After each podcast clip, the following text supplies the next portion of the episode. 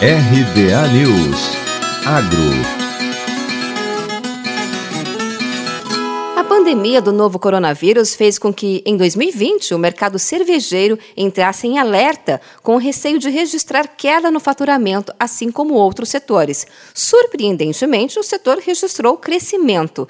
De acordo com uma pesquisa divulgada pela Euromonitor, o volume de vendas de cerveja no Brasil no ano passado foi o maior dos últimos seis anos, batendo 13,3 bilhões de litros.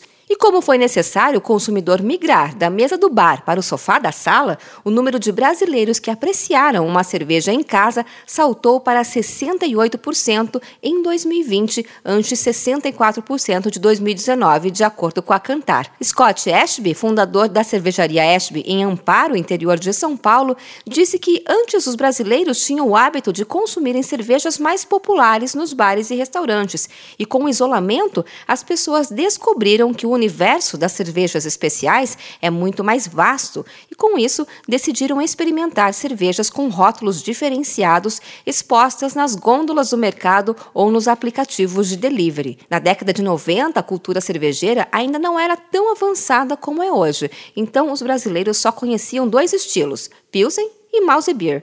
Por conta da pandemia, muitas cervejarias tiveram que se adaptar e, após mais de 20 anos, muitas cervejas artesanais são oferecidas no mercado. Entre elas, cervejas produzidas com framboesa, cacau e pêssego, uma estratégia para atrair novos consumidores interessados em rótulos diferenciados. De Campinas, Luciane Iuri.